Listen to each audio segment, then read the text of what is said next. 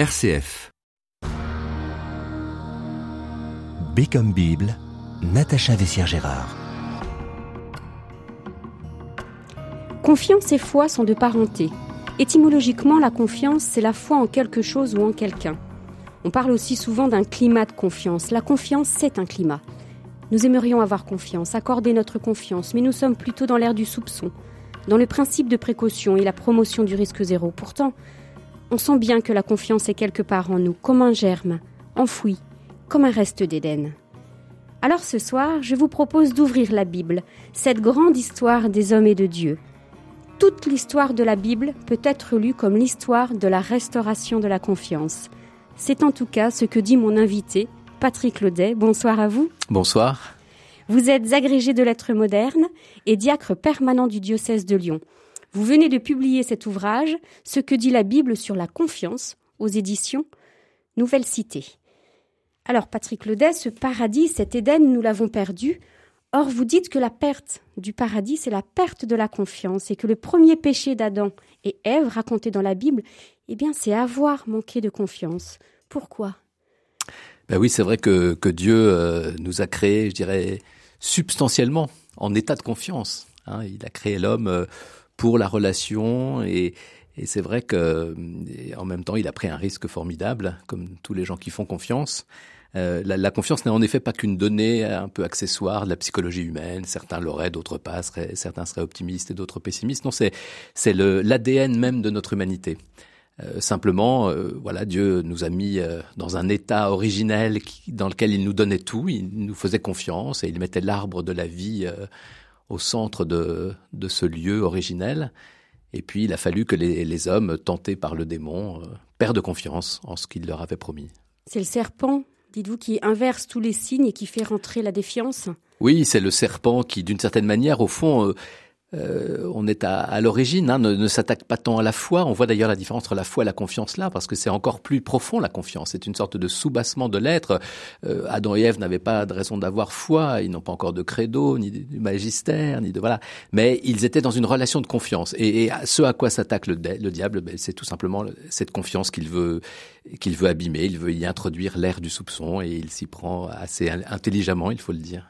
Alors comment Dieu va-t-il regagner la confiance de l'homme Comment il va réparer les, les, dégâts de cette confiance rompue dans le texte de, de la Genèse Et La première parole de Dieu à l'homme qui a péché, ben, La première parole après la chute, qui est un mot oui. d'ailleurs qui n'existe pas dans la Bible, c'est de, de, ne pas laisser l'homme aux conséquences malheureuses de sa liberté. Donc j'ai toujours été très touché par cette question, où es-tu?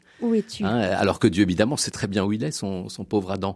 Mais comme une sorte de question de localisation qui cherche à, le re relocaliser dans la confiance. Et c'est, comme vous l'avez dit tout à l'heure, c'est, vrai que la Bible va être toute l'histoire de cette re relocalisation de l'homme réparé dans une relation de confiance qu'il qui a perdue à, ce moment tragique. Et toutes nos vies sont un peu marquées par ça. C'est-à-dire que nous, perdons sans arrêt la relation de confiance. Et, et toute notre aventure spirituelle, c'est de nous remettre euh, simplement dans, dans une relation de confiance à Dieu, au monde, aux autres, qui, qui, qui est constamment abîmé, quoi. Et Adam lui répond J'ai entendu ta voix dans le jardin, j'ai pris peur car j'étais nu, je me suis caché. La confiance, c'est Enfin, sans confiance, en tout cas, on est nu. Oui, c'est cette nudité qui n'a rien à voir avec une question euh, sexuelle ou comme on l'a parfois interprété. C'est cette nudité radicale de l'homme qui tout à coup nous fait peur parce qu'on, quand on n'est plus dans ce climat de confiance, Dieu devient un juge, devient quelqu'un de menaçant et la, la, la, misère humaine devant Dieu n'est plus reçue par l'homme avec le, le, le, voile de miséricorde de, qui, est, qui est dans le regard de Dieu. Et c'est d'ailleurs la raison pour laquelle c'est absolument merveilleux. La, la, première chose que Dieu fait, c'est les, les, vêtir. Hein. Euh, oh oui, les et... vêtir. Et vous, vous avez cette euh, formule que vous avez dû écrire avec un sourire. Dieu ne délègue pas les travaux de couture à ses anges. Ben oui, parce que dans, si on regarde le texte, oui. moi j'aime bien regarder les mots. On ne dit pas Dieu euh, confia à quelqu'un de, de, les vêtir, c'est lui-même qui leur fait une peau pour euh, avant de les revêtir un jour du vêtement de la gloire. Euh, c'est lui-même. On a l'impression, j'aime beaucoup cette formule très concrète, comme si Dieu euh, engageait ses mains, ses mains de couturière, à, à, ne pas les laisser dans cet état qui, qui, est, qui est, tellement douloureux pour eux. Il n'y a rien de plus éprouvant que d'être nu devant devant son juge. Hein. Et donc il les revêt, et c'est lui-même qui leur fait ce vêtement. Donc c'est très beau. On y voit la, à la fois la, la miséricorde mais la, la, tendresse très concrète de Dieu. Oui, il couvre la misère de l'homme. Il couvre la misère de l'homme, pour l'instant d'une tunique de peau, mais je dirais en préfiguration de ce qui est finalement le devenir de, de, de l'aventure euh, humaine et spirituelle, qui est un jour d'être revêtu de la gloire que Dieu nous donnera quand, quand nous entrerons dans, dans le royaume. C'est, cette tunique de peau de, de, nos premiers parents, elle est comme la, la préfiguration de, de ce vêtement de gloire qui sera, qui sera l'accomplissement de, de, ce chemin de confiance, euh, de part et d'autre restauré et, et, accompli. Alors si la Bible est l'histoire de cette euh, Restauration de la confiance, et vous le dites parfois un roman d'aventure, eh bien partons à la découverte des grands confiants de la Bible. On peut commencer par euh, Abraham, le père des confiants. Comment elle est la confiance d'Abraham? Parce que vous parlez de docilité, d'amour et de confiance. Ben, c'est vrai que toute la Bible, c'est un roman d'aventure avec des tas de personnages qui, chacun à leur manière, nous disent euh, une manière de, de la vivre, cette confiance. Et c'est ça qui est merveilleux dans la Bible, hein, c'est que chaque histoire vient comme une mosaïque euh, donner un visage particulier. Hein. Donc c'est, il faut, je dirais, les superposer tous pour avoir quelque chose qui est, voilà, un peu plus plus universel. Et puis surtout que chacun cherche ceux avec lesquels il a des relations d'amitié. Donc tout le monde n'a pas le même mode. Alors Abraham, effectivement, c'est euh, c'est le père des, des croyants, mais c'est le père des confiants, hein, parce que lui, il a une espèce comme ça de d'incroyable docilité fond, euh, ça n'est pas un très grand théologien de son époque, pourtant il en existait, hein, des, des, docteurs, de voilà. Et Dieu va chercher euh, celui qui a une sorte de, de cœur euh, docile et obéissant. Alors évidemment, avec nos sensibilités modernes, on, on peut trouver que c'est comme une sorte de, de soumission, mais c'est admirable de voir comment cet homme fait confiance à Dieu. Ce qui ne veut pas dire d'ailleurs qu'il euh, s'exécute comme ça, comme une mécanique ou une machine, parce que c'est aussi tout, confiant qu'il est, quelqu'un qui parle à Dieu et, euh, qui passe par euh, l'épreuve hein, de, ce par quoi la l'aventure avec Dieu le fait passer. Hein. Mais justement, il nous apprend, vous le dites, que l'on ne possède que ce à quoi on renonce. Alors bien sûr, là, il s'agit du sacrifice d'Isaac. Expliquez-nous un petit peu. Abraham, c'est perdre avec confiance. Dieu lui demande de sacrifier son fils. Oui, alors c'est incroyable parce que Dieu lui fait la promesse d'une voilà d'une descendance incroyable et puis en même temps lui demande le sacrifice de son premier-né, ce qui ce qui est pareil, ce qui est une sorte de de violent voilà. Et, et, et ce qui est merveilleux chez Abraham, c'est que voilà, il ne pinaille pas. Au fond, il ne discute pas. Et c'est la, la, confiance d'Abraham, c'est celle de ceux qui ne qui ne pinaillent pas, ce qui est, ce qui est le, le tic souvent fréquent des démunis de confiance, de, de, chercher un peu là où ça ne va pas. Bah oui, il y a une apparente contradiction. Mais faisons confiance. Si Dieu m'a dit que j'aurai une descendance nombreuse, eh bien, à travers ce demande, ce, ce sacrifice de mon fils, que, que veut-il? Je, je, je fais confiance.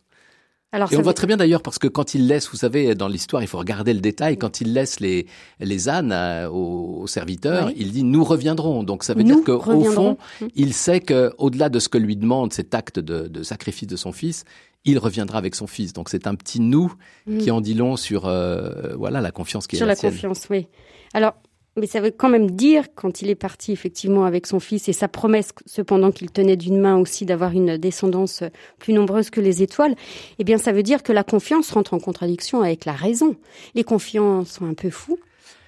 Oui, bah parfois, euh, et Abraham ne, le manque pas, il y a une tension, il y a un combat intérieur. La, la confiance est un combat parfois, qu'on combat contre la raison humaine qui nous fait croire que ça n'est pas possible. Mais, mais, Dieu ne demande pas l'impossible, il le donne. Hein. Mmh. Et au fond, euh, ce que nous ne savons pas toujours sur nous-mêmes, à savoir, Abraham avait été privé de descendance pendant des années et des années.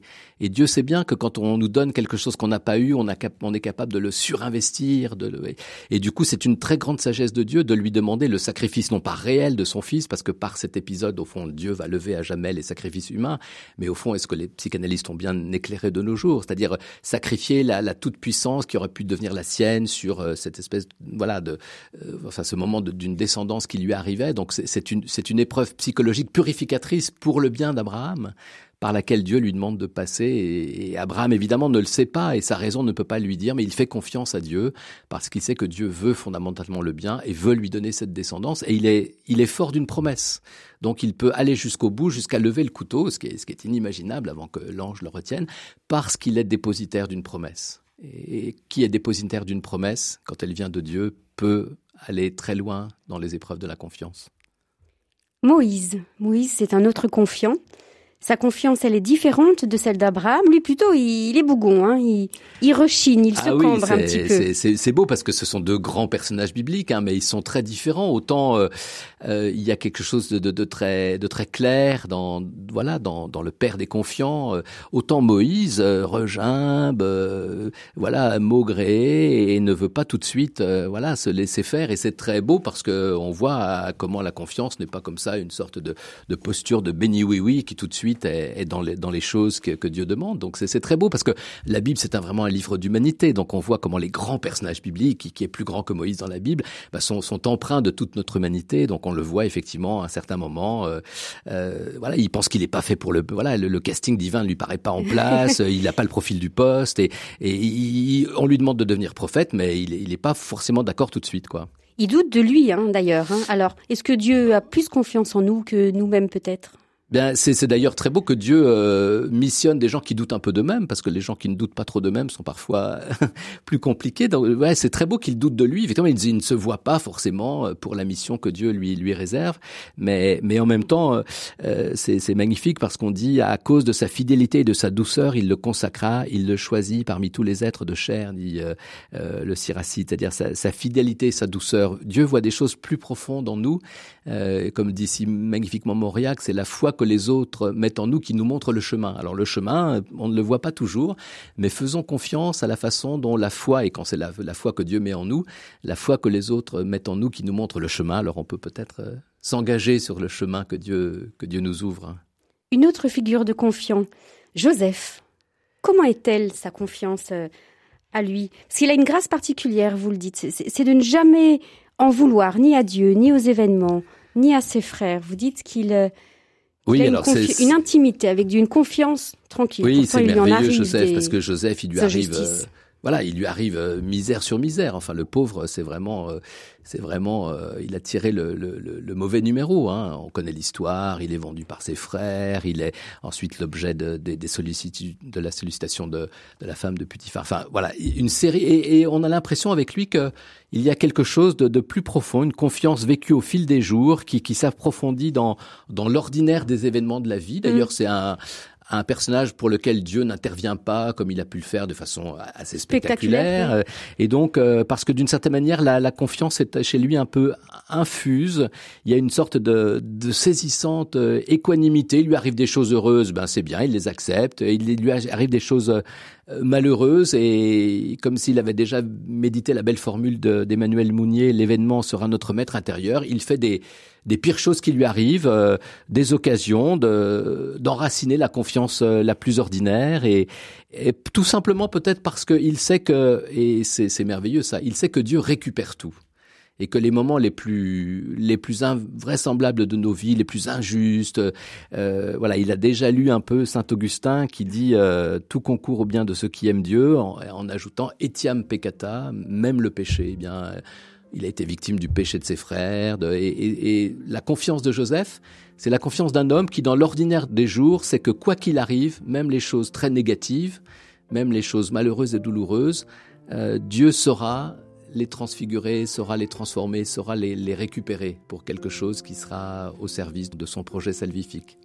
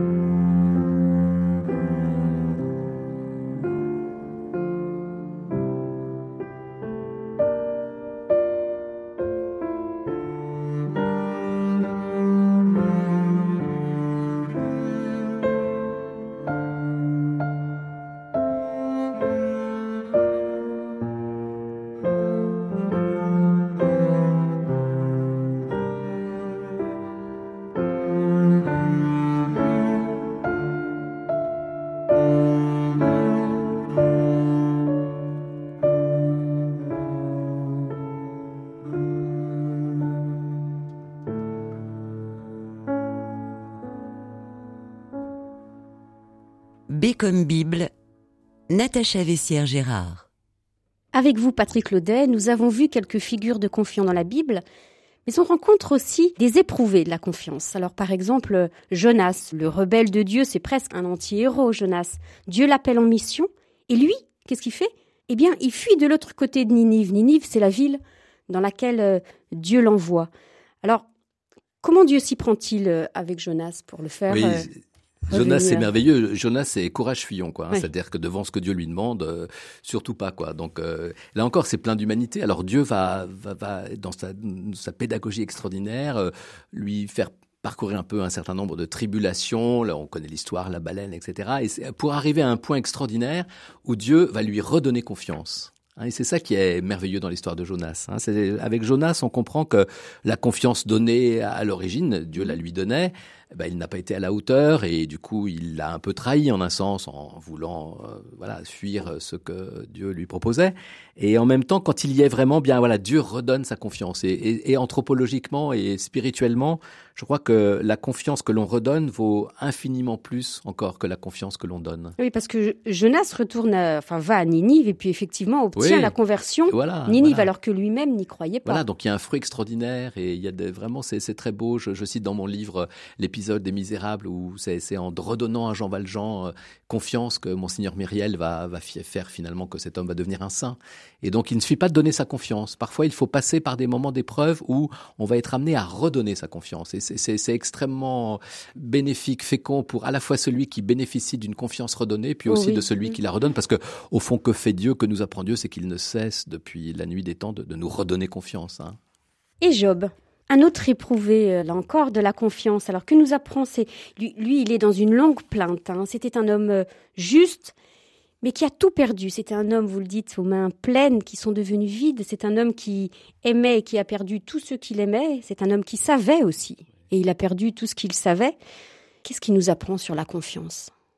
Oui, c'est poignant le livre de Job. Il nous apprend à nous méfier des mots parce que devant ce qui lui arrive, voilà, on, on est tenté, et puis c'est très moderne, ça, de lui, d'avoir la positive attitude, oui, voilà, mais t'inquiète pas, mon gars, ou, ou voilà, ça, ça va bien s'arranger. Hein, oui, ses, amis, essaient d'ailleurs de euh, mettre en relation ce qui lui arrive avec un, un prétendu péché qui aurait été le sien, mais c'est sans ou mesure. Donc, as-tu fauté pour voilà, euh, trouver avoir... des explications, ou alors trouver ce qu'on, voilà, euh, euh, les bénis, les bénis oui oui de l'espérance facile. Oui, t'inquiète pas, ça va s'arranger. Oui, quand on vit des drames comme comme ceux, ceux qu'ils vivent, non. Donc, il, c'est très beau parce que Dieu se tait dans le livre de Job. Hein. C'est magnifique. Je crois que ce qui est le plus beau dans le livre de Job, c'est que la réponse au cri de Job, elle n'est pas dans le livre de Job. Hein. Et du coup, le, Dieu permet que dans ce livre-là, un cri monte d'un homme qui, qui apparemment n'a plus confiance ou a toutes les raisons de perdre confiance. Et pourtant, ce qui est magnifique, c'est quand il ne lui reste plus rien, mais il lui reste la parole une parole quand même adressée à Dieu. et il du faut se méfier des mots, mais il reste la parole. Il reste la parole, voilà. Il, faut se méfier des mots de ceux qui veulent vous consoler à, à bas prix. Mais, mais voilà, tant que l'homme peut faire entendre euh, sa souffrance et sa, la perte de sa confiance, en un sens, la relation de confiance n'est peut-être pas tout à fait mm. perdue. Donc la parole à Dieu. La oui, et puis surtout c'est magnifique parce qu'en fait il voudrait faire un procès à Dieu, comment ne pas faire un procès à Dieu avec tout ce qui lui arrive, et il cherche pour ça un avocat, un Goël, dit dans la tradition juive, et il sent que aucun homme ne pourrait être cet avocat, donc il demande à Dieu d'être l'avocat de son propre procès, c'est magnifique, ce qui en creux d'une certaine manière euh, dessine la place du Christ, parce que lui sera l'avocat euh, de, de tous les jobs de la terre qu'il avec lesquels il viendra partager sur la croix, mon Dieu, mon Dieu, pourquoi m'as-tu abandonné? Il viendra partager la, pointe la plus extrême de la souffrance et, il sera effectivement l'avocat euh, du genre humain auprès de Dieu pour, pour faire entendre comment vraiment la confiance est difficile parfois. Et cette parole de Jésus en croix, mon Dieu, mon Dieu, pourquoi m'as-tu abandonné? C'est un psaume. Oui, on, pourrait penser que c'est voilà, tout à coup il y a un petit, une petite crise de voilà, Jésus en croix oui. perd confiance. Alors dans son humanité, bah, il éprouve, il passe euh, par cette épreuve de voilà de, de la dérélection, et en même temps, il sait très bien ce qu'il dit en disant cette parole. Il prononce un verset du psaume 22 qui, qui se termine par euh, les psaumes sont magnifiques pour, pour voilà faire cette trajectoire, ce chemin humain de, de, du plus grand désespoir vers euh, le, le, renouveau de la confiance. Donc il sait bien qu'en disant cette parole et en citant un psaume, il, il va vers, euh, vers, vers la lumière et le matin de Pâques. Hein. Donc c'est magnifique à la fois d'expérience humaine et puis en même temps de, de de présence de Dieu qui nous dit bien sûr que Dieu répondra et n'abandonnera aucun homme qui, qui est en croix. Abordons désormais les femmes, parce qu'il y a des femmes de confiance euh, et des femmes Ah bah confiantes euh, dans la Bible. Alors vous parlez de Sarah dans votre livre. J'ai été un petit peu étonnée de lire euh, cette place de Sarah quand on parle de confiance. Pourquoi vous avez voulu parler de Sarah? Bah parce que souvent on attribue le beau rôle comme d'habitude à l'homme, quoi. Alors euh, Abraham serait le, le- le confiant qu'on a évoqué tout à l'heure, et puis Sarah serait un peu la dubitative. Hein. Alors elle rit d'un d'un rire dont on, on a tendance à croire qu'il est un peu un rire de, de soupçon, de... et en vérité, je, je crois qu'on peut le lire quand, autrement. euh, quand elle entend cette, euh, cette promesse d'avoir un fils alors qu'elle a... Oui, j'essaie de donner une autre Elle est dans- interprétation dans du rire de Sarah. euh, D'abord, elle rit intérieurement. Et je voudrais faire du rire de Sarah. Après tout, mieux vaut rire que râler. Hein. Et donc, Mm. euh, c'est une sorte de... J'y vois plutôt une manifestation de la vie. Et elle rit parce que bah, c'est c'est- c'est- c'est quand même... ah, Il y a de quoi rire, quoi. Une vieille femme, euh, elle le dit, qui, qui ne peut plus avoir d'enfants et qui va... Voilà, donc elle rit, mais d'un rire qui est déjà le signe de l'accueil profond de la vie. Donc il y a dans, dans le rire de Sarah une forme de oui, qui est, qui est de, la nature même de la confiance, me Oui, oui, vous dites plutôt que de voir ce rire comme quelque chose de, de, de plein d'amertume, vous dites que c'est un signe de santé, de fraîcheur, ce rire pour une femme de 100 ans. Ouais. Oui, oui, parce que encore une fois, euh, plutôt que de, de râler, de, de, de regimber, de, dire ah ben non, comment c'est possible, etc. Elle rit et on, on- la tradition veut interpréter ce rire comme un rire dubitatif, hein, de, un rire. C'est pas du tout un rire nietzschéen qui qui rirait à la face de Dieu. C'est au contraire un rire de, oui, de, de vie. Moi, je trouve que c'est un rire de vie. Et quand Dieu lui dit euh, pourquoi tu ris, eh bien Sarah elle le cache, elle le nie. Non, non, je n'ai pas, je n'ai pas ri. Elle a peur, Sarah, elle a peur comme Adam et Ève qui se sont cachés. Bah oui, parce que c'est toujours pareil quand on a, on est toujours devant, on a toujours tendance à projeter sur Dieu un, une image de juge. Donc tout à coup, elle, elle s'imagine que Dieu le lui reproche son rire, comme peut-être les lecteurs pourraient le faire, hein.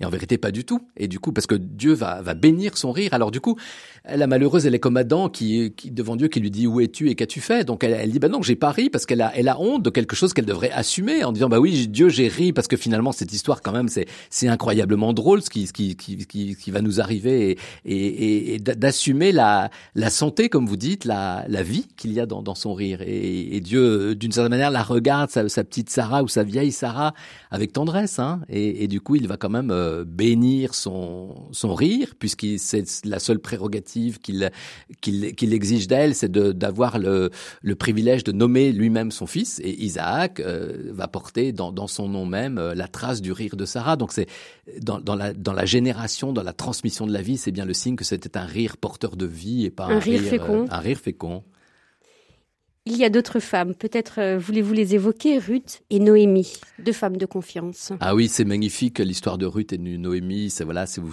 on se souvient de Noémie qui voilà qui part euh, en terre étrangère avec son mari dont elle devient veuve et puis elle a ses, ses brus qui sont là. Alors que que faire? Elle rentre dans, dans son pays. C'est la situation des femmes veuves à l'époque.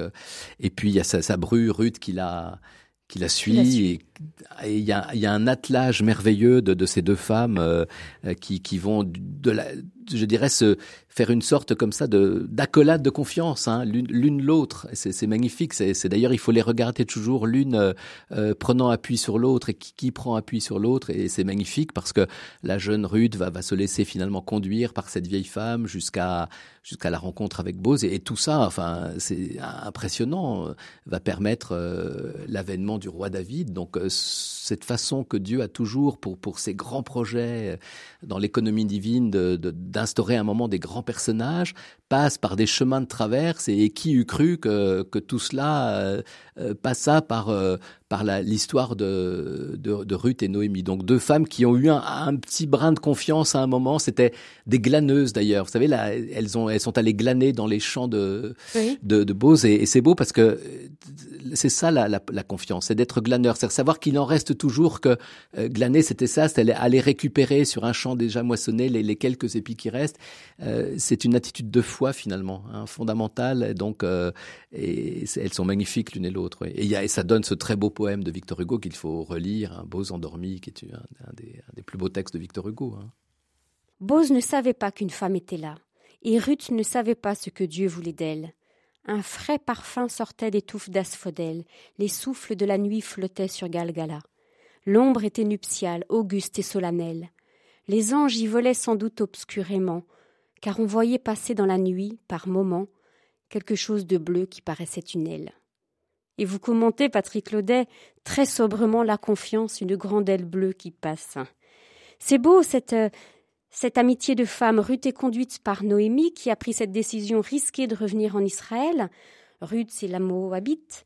Ruth, c'est la Moabite qui a fait le choix de suivre la belle-mère en terre désormais étrangère. Ruth épousera Boz. Et c'est le destin d'Israël qui sera ainsi scellé dans ce germe de confiance de, de glaneuse, comme vous le dites. Vous dites que cette confiance de Ruth et Noémie, elle est audacieuse. C'est important l'audace dans la confiance? Oui, c'est audacieux parce que euh, voilà, elles sont elles sont dans leur dans leurs difficultés, dans leur misère et et Noémie euh, voilà envoie cette jeune femme auprès de de Bose et il y a quand même de l'audace quand même. Hein, si on regarde l'histoire, euh, il y a de l'audace. Oui, c'est une belle audace de femme qui euh, qui sait que que les choses ne sont ne sont pas vouées à être au fond ce, ce dans quoi on pourrait les enfermer un peu vite. Donc euh, elles ont du courage, elles ont de l'audace. Elles, elles n'ont pas froid aux yeux d'une certaine manière, on dirait en termes un peu modernes. Hein, et, et ça c'est beau. Quelles sont les autres femmes de confiance dans la Bible?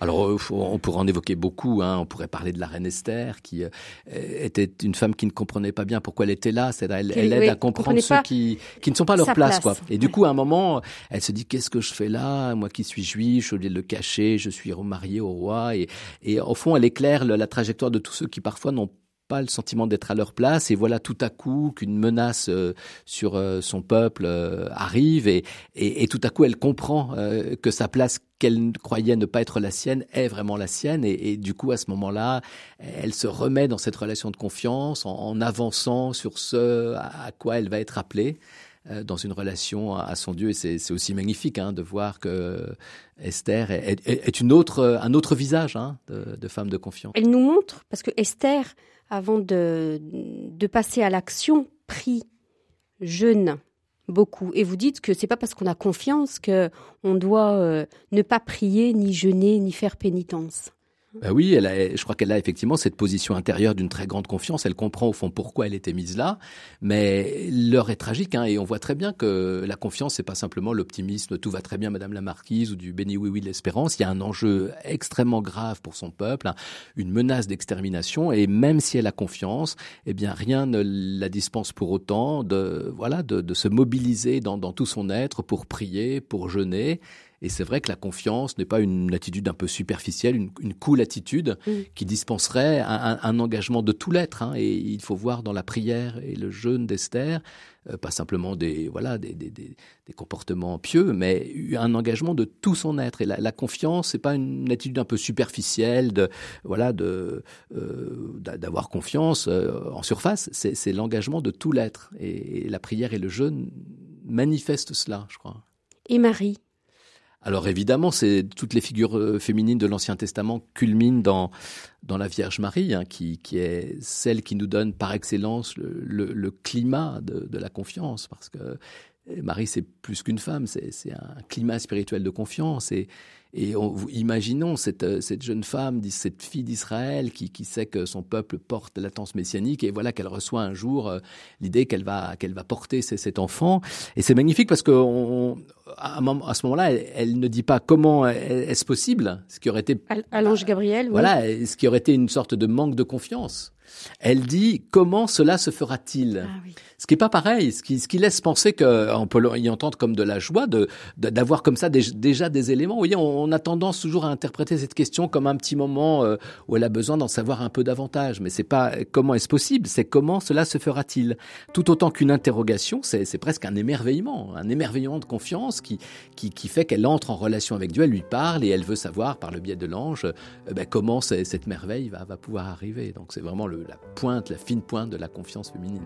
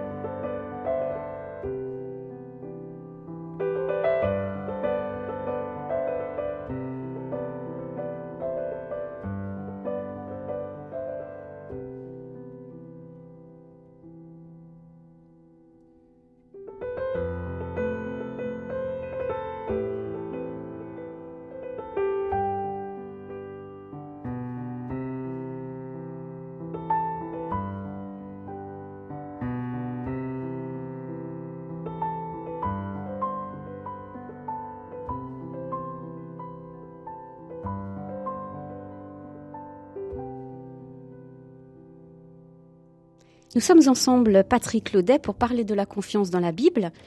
On a vu certaines figures bibliques, on a vu comment Dieu restaure la confiance euh, perdue. Voyons maintenant euh, la confiance dans la Bible. Vous donnez à un de vos chapitres le titre suivant, le devoir d'imprévoyance. Alors en effet, euh, capitaliser, amasser, c'est pécher contre la confiance. Et vous citez cette parole du Christ, ne prenez rien pour la route, ni bâton, ni sac, ni pain, ni argent.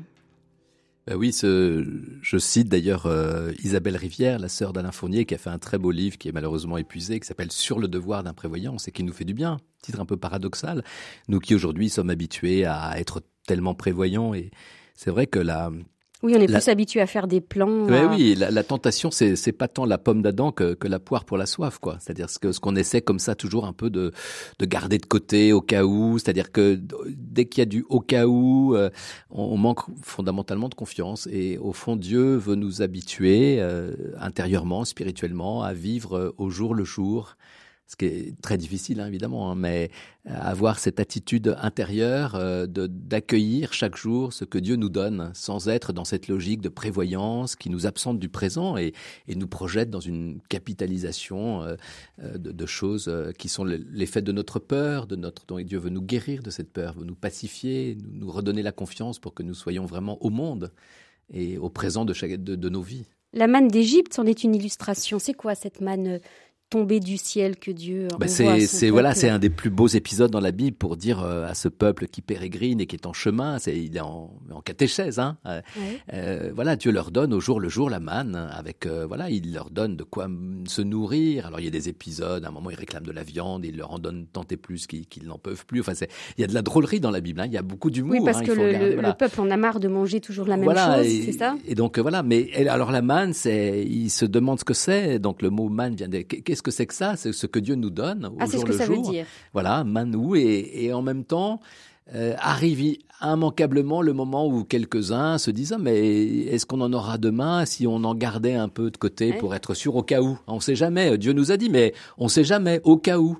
Et évidemment, euh, la leçon est, est sévère. Euh, la manne qu'ils ont réservée euh, est infestée de vers, ce qui signifie très clairement que dans la relation avec Dieu, c'est au jour le jour que l'on doit recevoir ce que Dieu nous donne. Les évangiles également nous, instruisent et nous engagent à, ne, enfin nous, nous encouragent à ne pas s'inquiéter du lendemain. On peut citer Matthieu. Regardez les oiseaux du ciel, ils sèment ni ne moissonnent, ils n'amassent point dans les greniers, et votre Père céleste les nourrit. Ne valez-vous pas beaucoup plus qu'eux? Et qui d'entre vous peut, par son inquiétude, prolonger tant soit peu son existence? Et du vêtement, pourquoi vous inquiétez?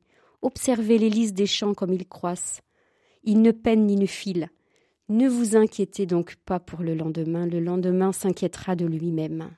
Ben oui, c'est ce magnifique passage du, du Lys des Champs. Il faut être un peu poète pour regarder la nature. Je crois que la, la nature est, une bonne maîtresse de, de vie, hein, parce qu'elle nous, à travers effectivement cette belle image des, des lys des champs, des, des, des, oiseaux, Dieu nous apprend euh, cette simplicité de, de, la confiance à recevoir euh, chaque jour ce que Dieu donne, euh, sans, sans, avoir, comme comme c'est un peu la tentation prométhéenne de, des hommes modernes, de, de, de, de bâtir. Euh, pour l'avenir, des, des, plans de prévoyance qui, qui s'écroulent parce que on peut tout calculer, mais, mais en vérité, c'est l'histoire de, de, aussi dans, l'Évangile. Hein, vous vous souvenez de cet homme qui, qui bâtit ses, ses, tours et puis et puis qui meurt, euh, voilà, sans avoir pu jouir de du temps qu'il a pu accumuler tous les biens. Donc voilà, c'est une, une sagesse aussi. Hein, elle est biblique, mais ça, ça appartient aussi à, à une sagesse tout simplement humaine. Hein. Vous avez une très belle expression, j'aimerais bien que vous nous l'expliquiez. Vous dites la confiance, c'est accepter le goutte à goutte de la grâce. Oui, parce que à la fois, il y a, on l'a vu, il y a des épisodes où il y a des, des, des, des moments dans une vie où la, la, confiance est redonnée de façon un peu radicale, et voilà. Mais en même temps, dans l'ordinaire des jours, la confiance, c'est d'accepter, oui, le goutte à goutte de la grâce. C'est-à-dire que la grâce ne se donne pas toujours euh, dans des moments euh, spectaculaires, ça arrive parfois. Hein On l'a vu pour certaines grandes figures, mais, souvent c'est le goutte à goutte de la grâce. Hein, la, confiance, au fond, ça n'est pas un trait de caractère dont certains bénéficieraient, d'autres pas. Je crois que la confiance, on ne l'a pas, on en manque. Hein. Mais au jour le jour, il me semble que Dieu nous donne ce goutte à goutte de la grâce et de la confiance euh, dont nous avons besoin pour euh, continuer nos vies euh, avec un peu plus d'ouverture de cœur, de disponibilité à aimer, d'être dans la relation. Et la grâce de 12 heures n'est pas la grâce de 15 heures, dites-vous. Bah oui, c'est ce rapport au temps. Hein. Claudel dit si bien, ce n'est point le temps qui nous manque, c'est nous qui lui manquons. On est souvent un peu désajusté par rapport au temps. Donc toute cette question, au fond, c'est de nous remettre dans le présent, l'aujourd'hui, hein, si cher au Christ. Hein. Il n'y a qu'un seul jour, c'est l'aujourd'hui. Et effectivement, euh, si on commence à s'inquiéter pour ce qui va se passer à 15 heures à, midi, eh bien, on ne peut pas savoir quelle est la grâce d'État que nous aurons à 15 heures. Et donc, euh, évidemment, on, on va se tourmenter pour quelque chose dont nous ne savons pas exactement ce goutte à goutte qui nous sera donné à 15 heures pour l'épreuve de 15 heures. Donc, euh, la grande sagesse, euh, c'est de nous mettre, je dirais, dans euh, la confiance dans l'État, le, devoir d'État, et qui, nous auront des grâces d'État pour les moments quand ils arriveront. Donc oui, la, confiance, c'est d'accepter le, goutte à goutte, heure après heure, jour après jour, de la grâce. Alors voilà peut-être aussi pourquoi euh, avoir confiance, dites-vous, c'est être capable de dormir, dormir sous le regard vigilant, euh, plein de sollicitude de Dieu. Effectivement, dormir, c'est avoir confiance. C'est d'ailleurs pour ça que le sommeil de l'enfant nous émeut tant, parce qu'il est, est toute confiance. Et la Bible bénit les bons dormeurs, abandonnés à la confiance. Oui, enfin, elle, stigmatise aussi le, sommeil un peu lourd. On pense aux apôtres, à Gethsemane, il y a des torpeurs, mm. un peu, un peu, un peu d'absence. Mm. Mais c'est vrai que le, toute la Bible, il y a une sorte de, de bénédiction permanente de celui qui sait dormir, quoi, et de celui qui sait s'endormir comme si euh, l'endormissement de chaque jour était comme une façon de, de, remettre les, choses euh, à Dieu et de, de, s'abandonner finalement. Donc c'est vrai que ce, cette expérience très simple, très quotidienne de, s'endormir dans le sommeil euh, est peut-être au quotidien une expérience toute simple de confiance. Et, bien sûr que l'insomnie aujourd'hui est pour certains de nos, de nos contemporains une maladie. Mais il peut y avoir aussi quelque chose de ça, de, de l'homme moderne qui, qui n'ayant plus confiance en Dieu, parce qu'il a, il a évacué Dieu de, de, de sa vie, euh, porte tout et du coup n'arrive plus à s'endormir le soir parce qu'à tout porter seul, eh bien c'est lourd. quoi. Vous évoquez à ce sujet Peggy dans le, dans le porche du mystère de la deuxième vertu. Vous pouvez, je m'adresse à, à l'agrégé de lettres modernes, nous en lire quelques lignes. Ah oui, c'est un merveilleux passage. Il faut relire constamment ce, ce, grand texte de Peggy. Il dit cela, d'ailleurs, il fait parler Dieu euh, en, lui faisant dire ceci. Pourtant, on me dit qu'il y a des hommes qui ne dorment pas.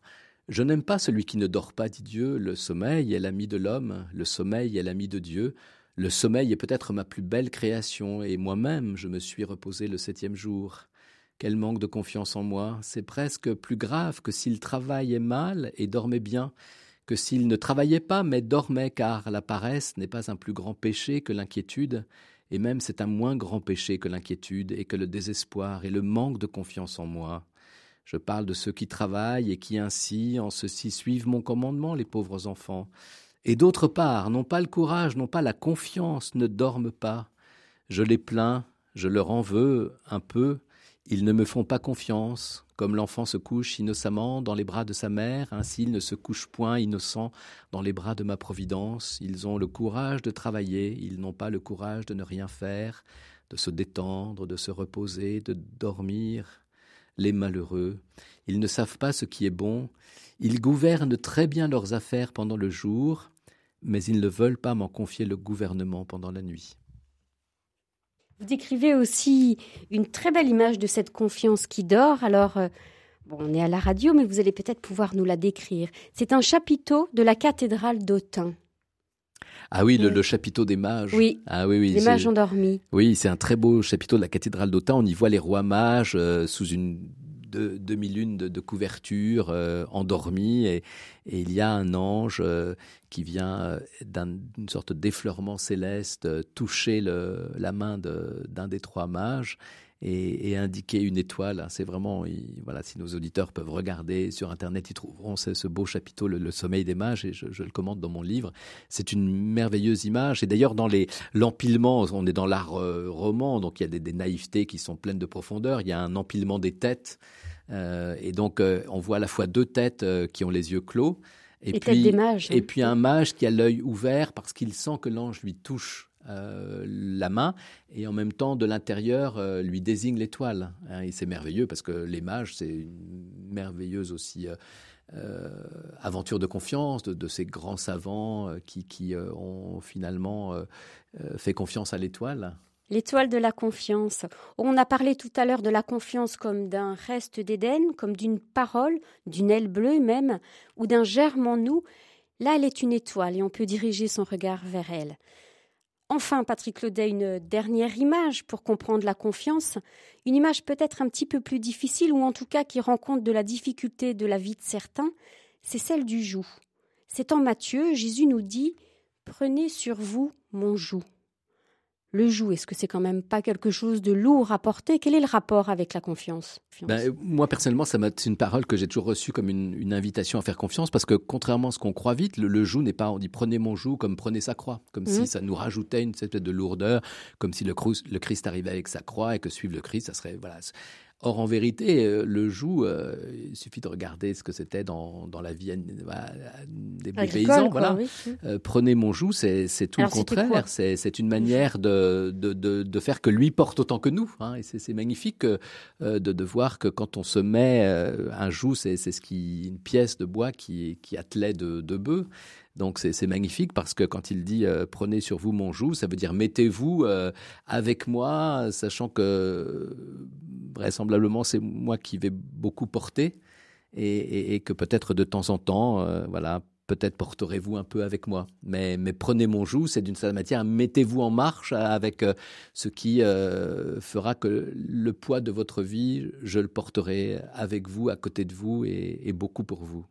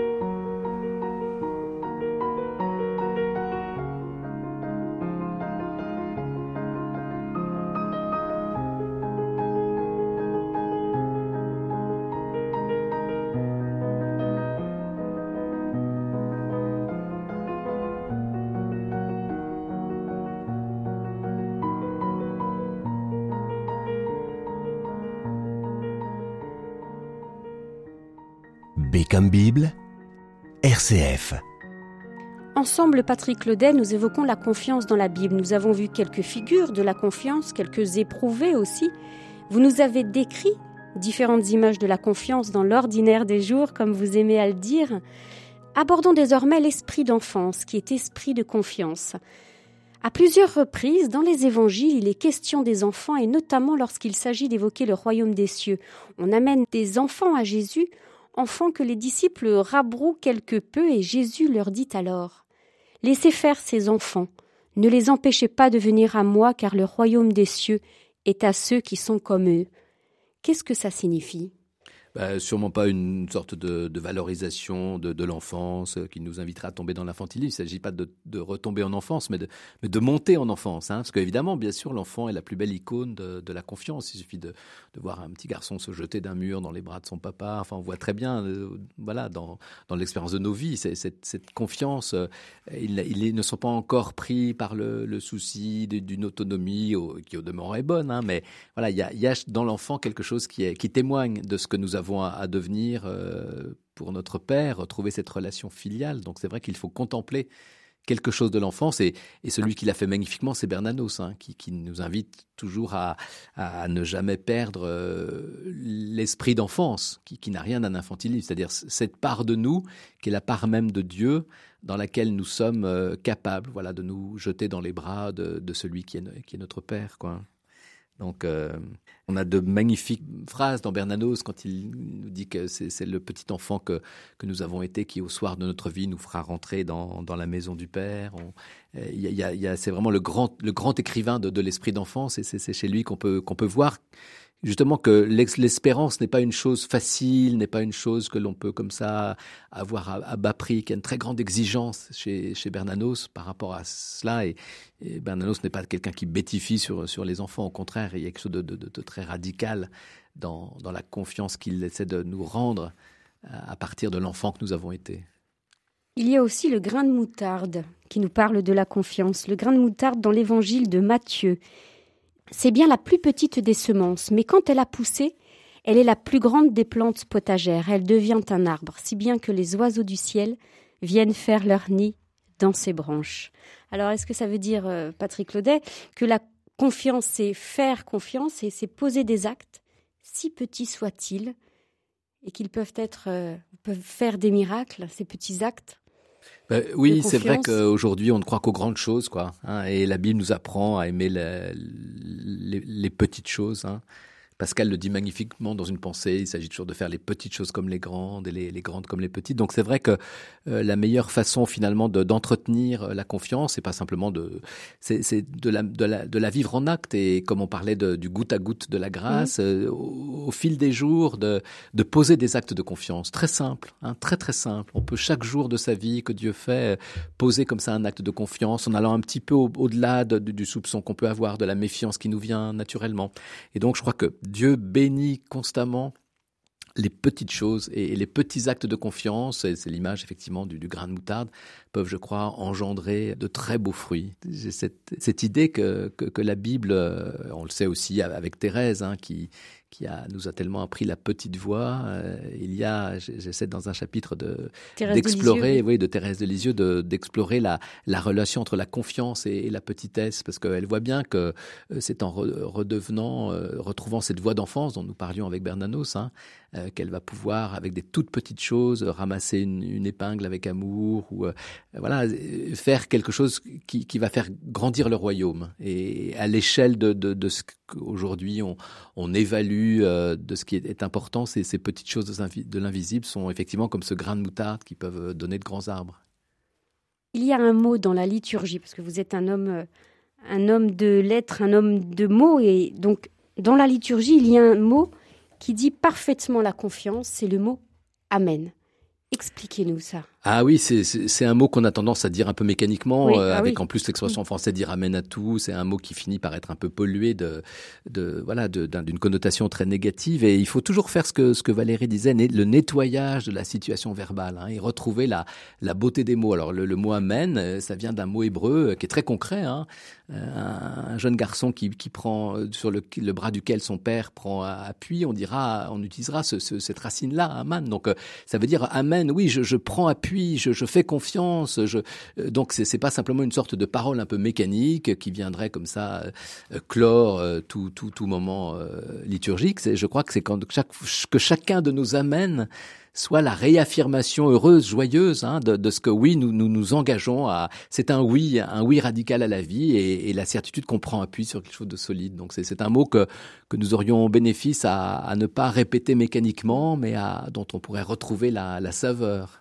Il y a un mot dont il faudrait retrouver la saveur. Vous le dites, c'est un, mot qui s'est un peu vidé de son sens parce qu'alors, j'ai beaucoup aimé la formule, parce qu'il a été trop mouillé d'eau bénite. C'est le mot providence. Ah oui, c'est pareil, c'est un autre mot qui, qui, qui, qui fatigue avec euh, voilà un usage qu'on en a fait, la providence. Ben oui, la, providence, euh, c'est Saint François de Sales hein, qui a une belle formule que, que j'aime beaucoup. Il dit à sa, à sa, sa, destinataire tenez votre cœur au large, hein, tenir son cœur au large, et toujours remis, toujours remis à la providence divine, soit pour les grandes choses ou les petites, et procurer de plus en plus dans votre cœur l'esprit de douceur et de tranquillité. Hein, donc c'est magnifique ça, euh, toujours remis à la providence divine. Hein, que le, mot de providence ne soit pas une sorte de, de mot attaché à au providentialisme qui semble mm. être une sorte de, de, de passivité devant euh, voilà les, les, choses qui seraient réglées par une régie céleste d'avance, mais la providence, c'est-à-dire ce, ce, l'engagement permanent que Dieu met à accompagner sa création, Dieu qui n'est pas un Dieu horloger et qui, qui jusqu'au soir du monde sera là pour venir euh, jusqu'au jusqu'au petit goutte à goutte de la grâce dont chacun de nous peut à un moment bénéficier. Donc c'est vraiment un très beau mot. À plusieurs reprises, vous, insistez sur le fait que la confiance est un climat. D'ailleurs, on l'a dit, et on parle de climat de confiance, et vous dites que la bénédiction est une manière d'instaurer ce climat de confiance. Expliquez-nous. Oui, ben là, il y a une écologie à faire. Hein. Il, y a, il, y a, des problèmes de climat, mais il y a aussi le climat de confiance. Et c'est vrai qu'on est dans un climat de médisance. D'ailleurs, le pape François l'a pointé, hein, la, la, médisance qui, qui, fait des ravages que, que nos frères juifs appellent l'aronara, un, un péché particulièrement honni dans la tradition juive. Je crois qu'il faut que l'on retrouve, euh, voilà, à, cesser de, de râler, de, de tout soupçonner, d'être dans une sorte de prévenance et de méfiance systématique, puis de retrouver une position intérieure de bénédiction. Hein. Je, crois que euh, Dieu bénit, Dieu même aime bénir, et il aime que les hommes bénissent.